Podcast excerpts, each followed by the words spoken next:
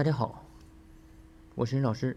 今天呢，来给大家分享一下企业在缴纳社保的时候如何来计提。那么大家可能知道啊，我们到月底的时候呢，需要计提工资啊。那么同时呢，这个社保啊也应该计提。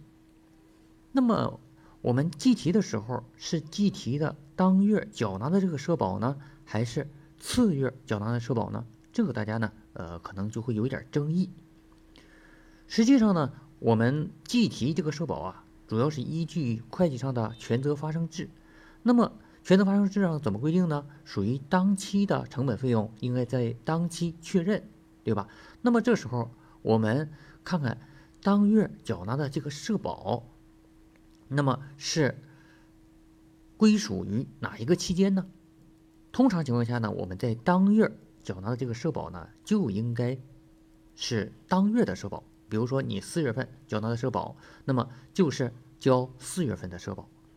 那么这样呢，我们就明确了在月底计提这个社保的时候啊，是计提当月缴纳的社保，而不是次月啊需要缴纳的社保。因为次月缴纳的社保呢，是次月的成本费用啊。这样呢，呃，大家呃就不用再纠结了。啊，这个计提到底是计提哪一个数？呃，另外呢，呃，我们在做账的时候啊，应该怎么做呢？啊，缴纳社保的时候，借应交税，呃，应付职工薪酬、社保单位承担的部分；借其他应收款、社保个人承担的部分，贷银行存款。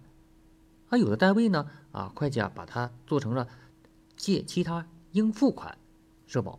那么这个呢，实际上，呃，对于这个数据的处理啊，可能没有太大的影响，但实际上呢，呃，这个处理呢，呃，应该用其他应收款，而不是其他应付款啊。为什么这样说呢？因为你想啊，你在当月缴纳的社保，对吧？在次月要扣回来，次月扣回来扣谁的？扣员工的。那么是不是其他应收员工啊，而不是应付啊？你怎么还能应付呢？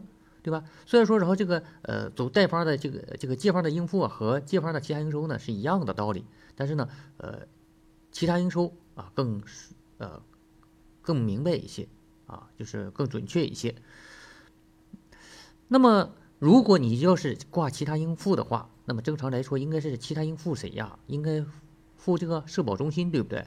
啊，所以说呃，这里呢呃，如果规范一点做啊，应该是借其他。呃，借这个其他应收款社保。好，今天的分享呢就到这里，谢谢大家。